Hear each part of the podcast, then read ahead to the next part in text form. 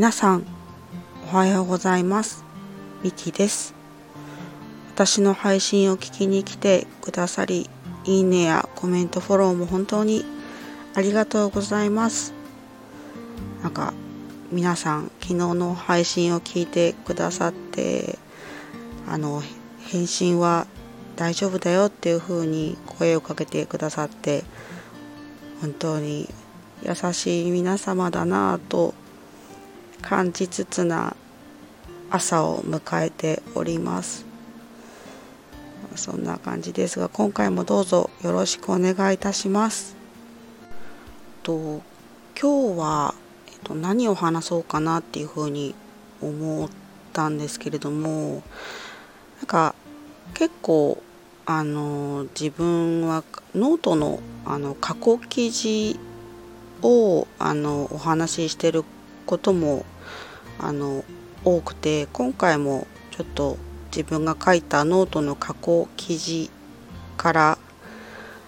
あの持ってきてお話をしたいと思います今回はあの子育てについてお話を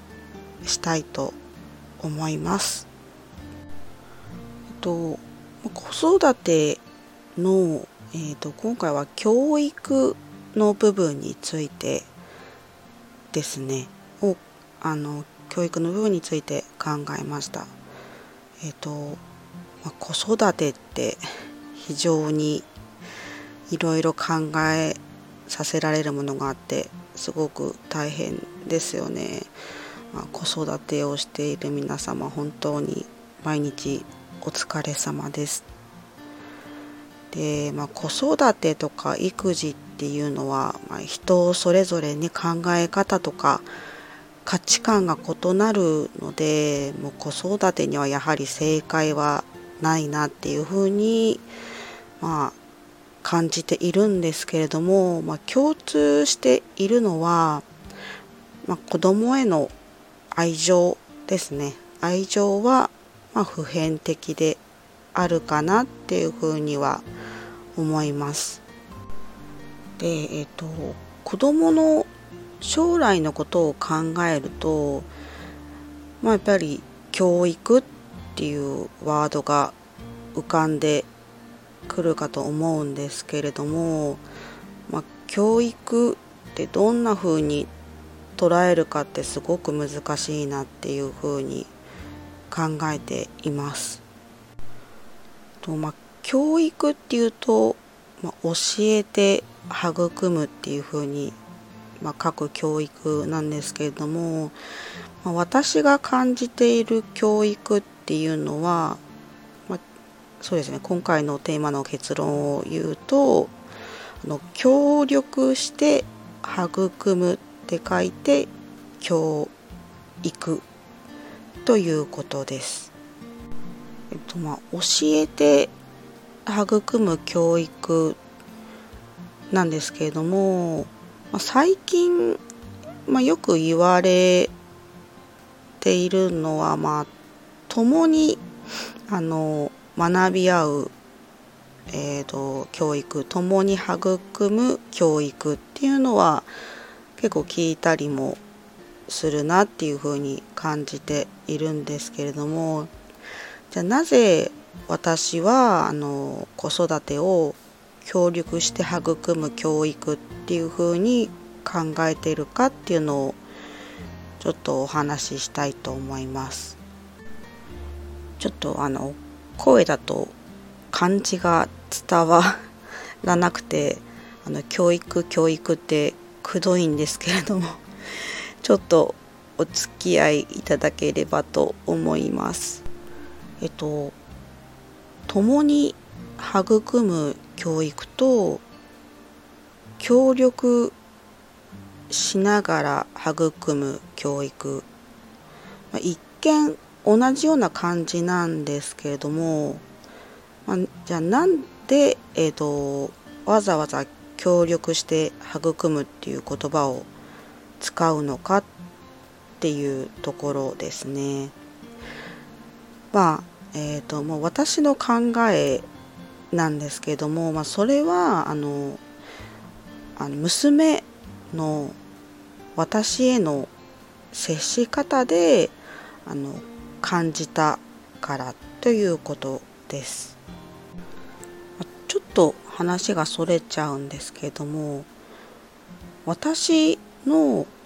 娘への接し方っていうのが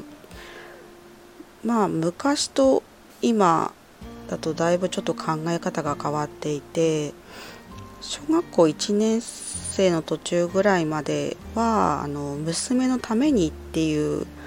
あの考えを持っていたんですけれども、まあえーと、発達障害っていうのが分かってから、